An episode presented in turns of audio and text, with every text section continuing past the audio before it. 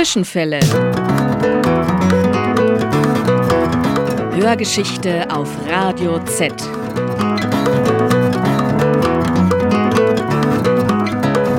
War da was? Ja, gegenläufige Erinnerungen. Die Radikalen der alten Frauen. Der Aufstand gegen die WAA. Die renitenten Nonnen des Mittelalters. Zwischenfälle. Hörgeschichte auf Radio Z. Die beunruhigende Aktualität der Vergangenheit.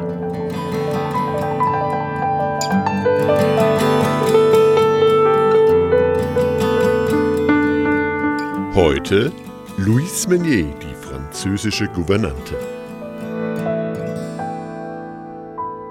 Die hiesige französische Kolonie ist auch darum merkwürdig, dass viele ihrer Töchter zur Bildung der Jugend vorzüglich der Adeligen in und außerhalb Deutschlands gesucht werden. Es war Johann Füssel, der dies 1788 über die französischen Flüchtlinge in Erlangen schrieb. Er war selbst Lehrer, der Söhne aus adligen Familien unterrichtete. Dieser Lehrer irrte jedoch, wenn er die Tatsache, dass die Erlanger Hugenottinnen als Lehrerinnen sehr gefragt waren, als merkwürdig, also als bemerkenswert bezeichnete, denn das war es keineswegs.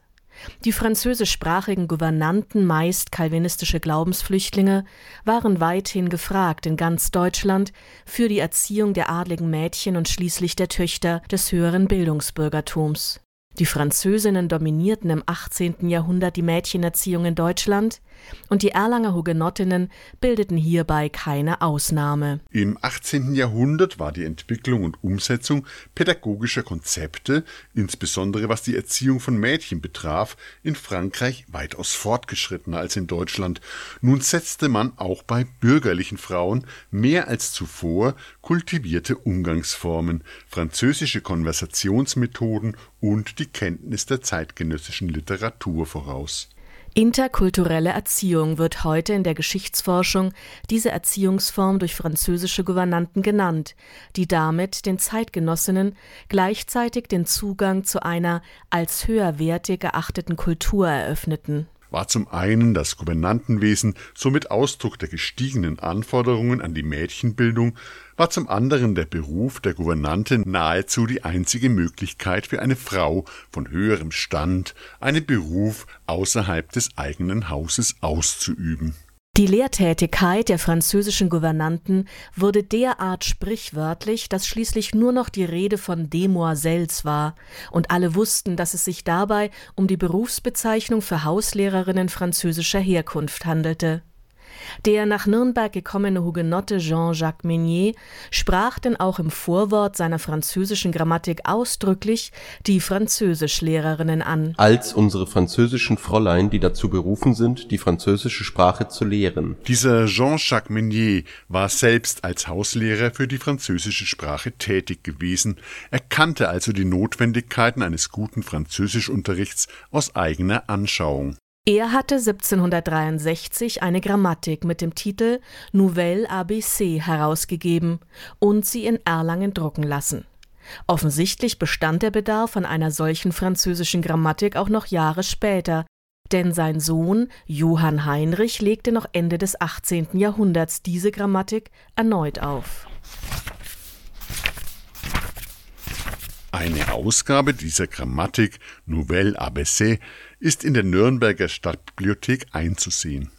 Es handelt sich um ein stark abgegriffenes, 100 Seiten fassendes kleines Büchlein, das demnach sicherlich in Gebrauch gewesen ist. Anhand derartiger Grammatiken lässt sich der Hausunterricht der französischen Demoiselles gut nachvollziehen. Der erste Teil behandelt das französische Alphabet und die richtige Aussprache. Im zweiten Teil des Büchleins werden Dialoge eingeübt. Zweisprachig gehalten, dienten diese Zwiegespräche dem Erlernen französischer Umgangs- und Höflichkeitsformen sowie dem Einüben eines standesspezifischen Umgangs mit dem Hauspersonal, mit befreundeten Bekannten und mit angesehenen, aber weniger vertrauten Personen. So hatten die in den Unterhaltungen auftretenden Mädchen selbstverständlich eine Magd, die ihnen morgens frische Handtücher und Seife brachte, das Waschwasser erwärmte und den Kaffee kochte. Sie tranken Schokolade, Tee oder Kaffee mit Rahm und Zucker und aßen weißes Brot. Mittags, wenn unangemeldeter Besuch kam, wurde ein üppiges Essen mit Suppe, Fleisch, verschiedenen Gemüsesorten, Obst zum Dessert und außerdem Champagner aufgetischt.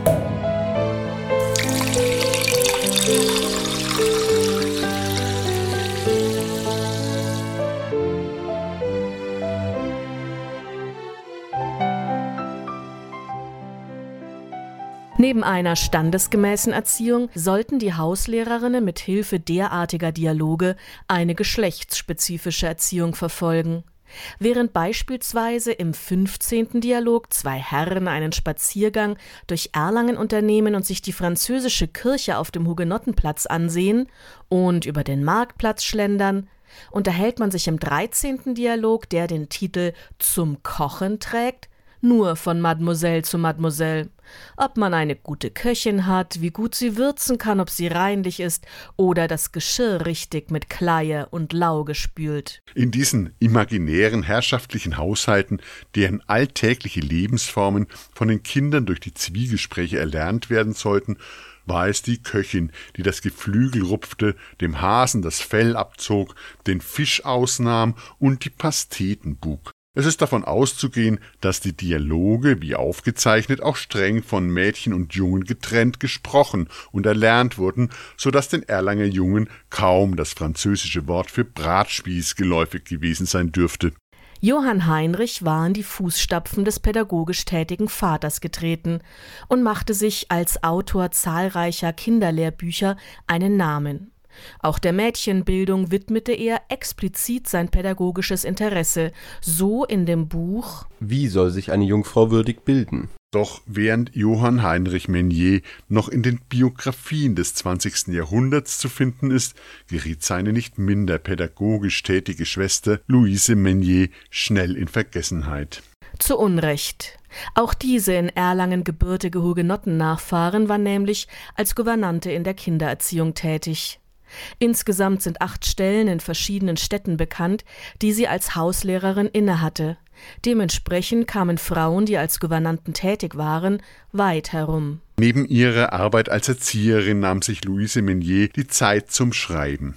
Zwischen 1801 und 1804 gelang ihr die Veröffentlichung verschiedener Werke und es sind besonders die Vorworte aus diesen Büchern, in denen sich die Autorin mit ihrem pädagogischen Anliegen vorstellt, die als historische Quellen zur Rekonstruktion des Selbstverständnisses einer Autorin des 18. und 19. Jahrhunderts von Interesse sind.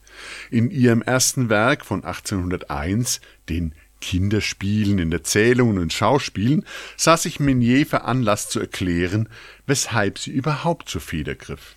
Es bedarf nur wenige Worte, um dem Publikum Rechenschaft über meinen Schriftstellerberuf abzulegen. Aus eigenem widmete ich mich dem Geschäfte der Erziehung, des Sprachunterrichts und der Bildung der Jugend.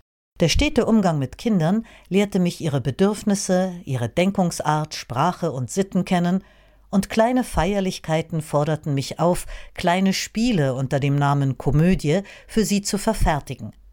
Meine Absicht ging dabei nie über die Schranken meines Berufs.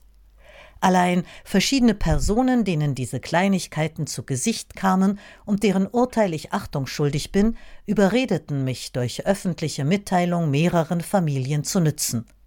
Meine Überreder mögen also die Dreistigkeit meines Schrittes bei dem Publikum verantworten. Nur wenige Worte, um dem Publikum Rechenschaft über meinen Schriftstellerberuf abzulegen. Mit einer solchen Rechtfertigung ein Buch zu beginnen, zeugt von dem starken Druck, dem sich Autorinnen an der Schwelle des 18. zum beginnenden 19. Jahrhundert ausgesetzt sahen. Weiter schrieb sie Ich, die ich nie die Hand nach der zweideutigen Krone eines gelehrten Frauenzimmers ausstreckte, habe hierbei nichts als die Absicht, etwas Gutes bewirken zu wollen.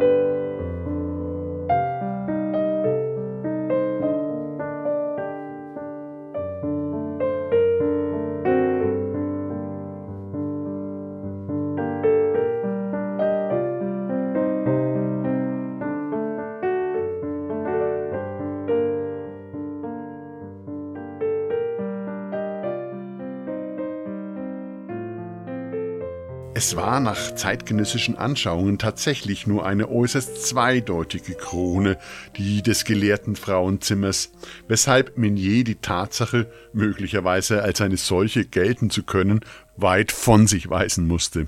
Ähnlich sah dies auch ihr Bruder Johann Heinrich Menier, der in seiner erwähnten Erzählung Das gelehrte Frauenzimmer die Geschichte einer jungen, äußerst gebildeten Frau schildert. Diese Erzählung führt klar vor Augen, dass es bei einer derartigen gesellschaftlichen Geringschätzung gebildeter Frauen tatsächlich besser erscheinen musste, nicht den Ruf der Gelehrtheit zu genießen.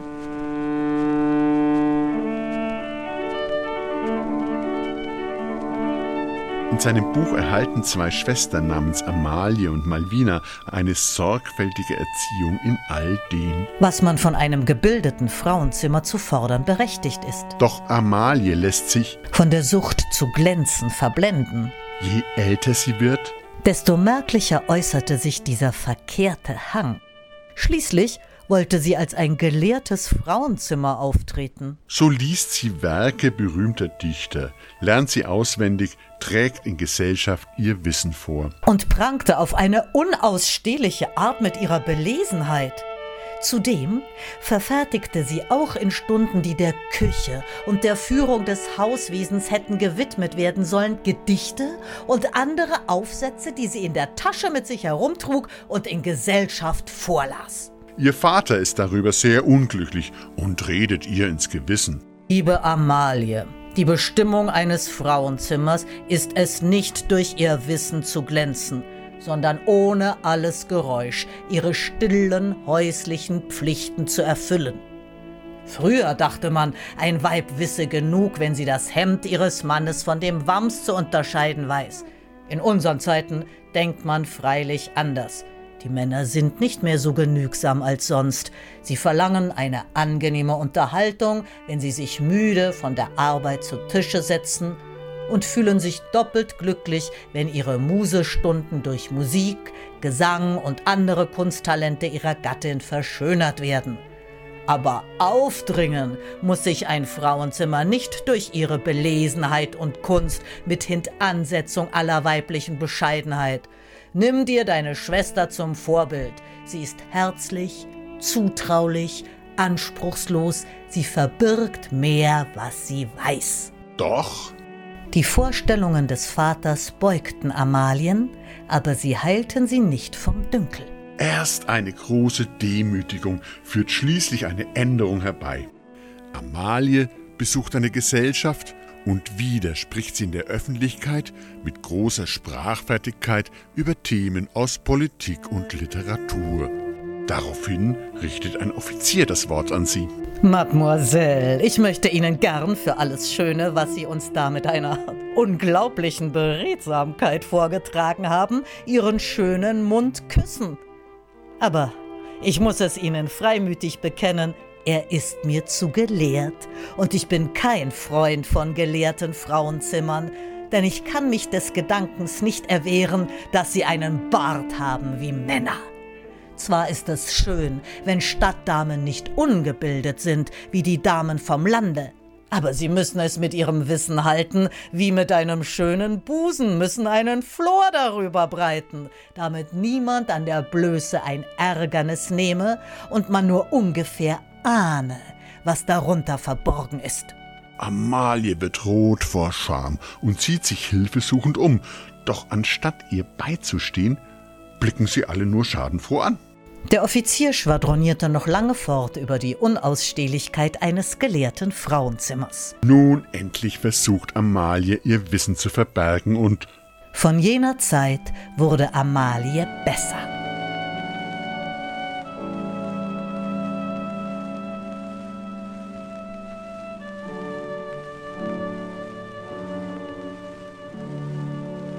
Louise Meunier war bereits keine typische Vertreterin der hugenottischen Flüchtlinge mehr.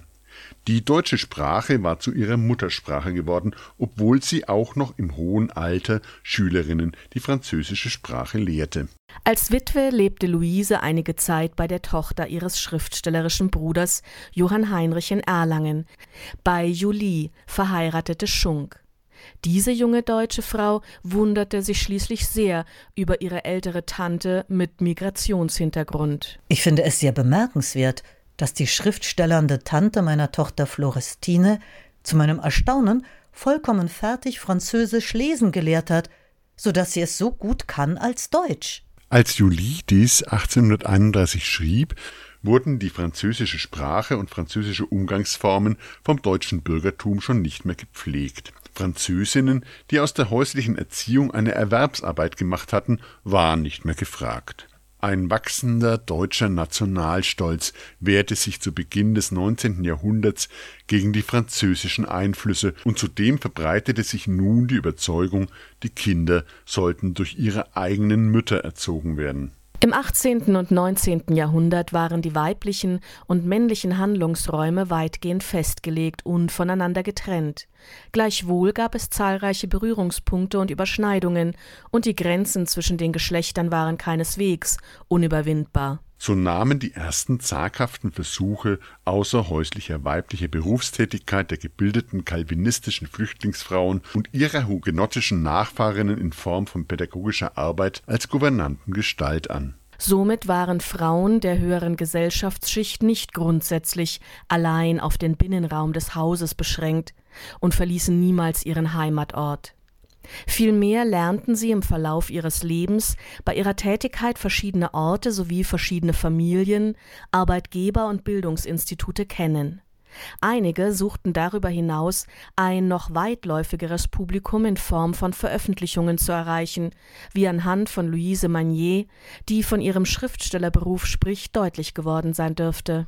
Es änderte sich jedoch an der Schwelle vom 18. zum 19. Jahrhundert die Sichtbarkeit von bürgerlichen Frauen.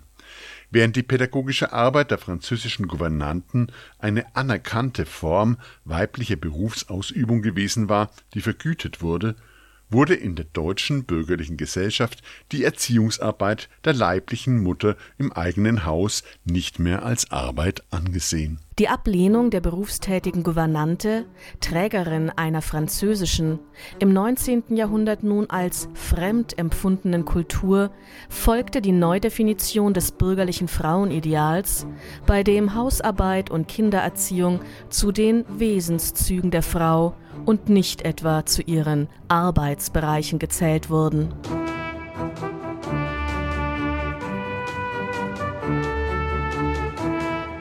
Wir danken Jutta Klavun und Tim Liebler für das Einsprechen der Zitate.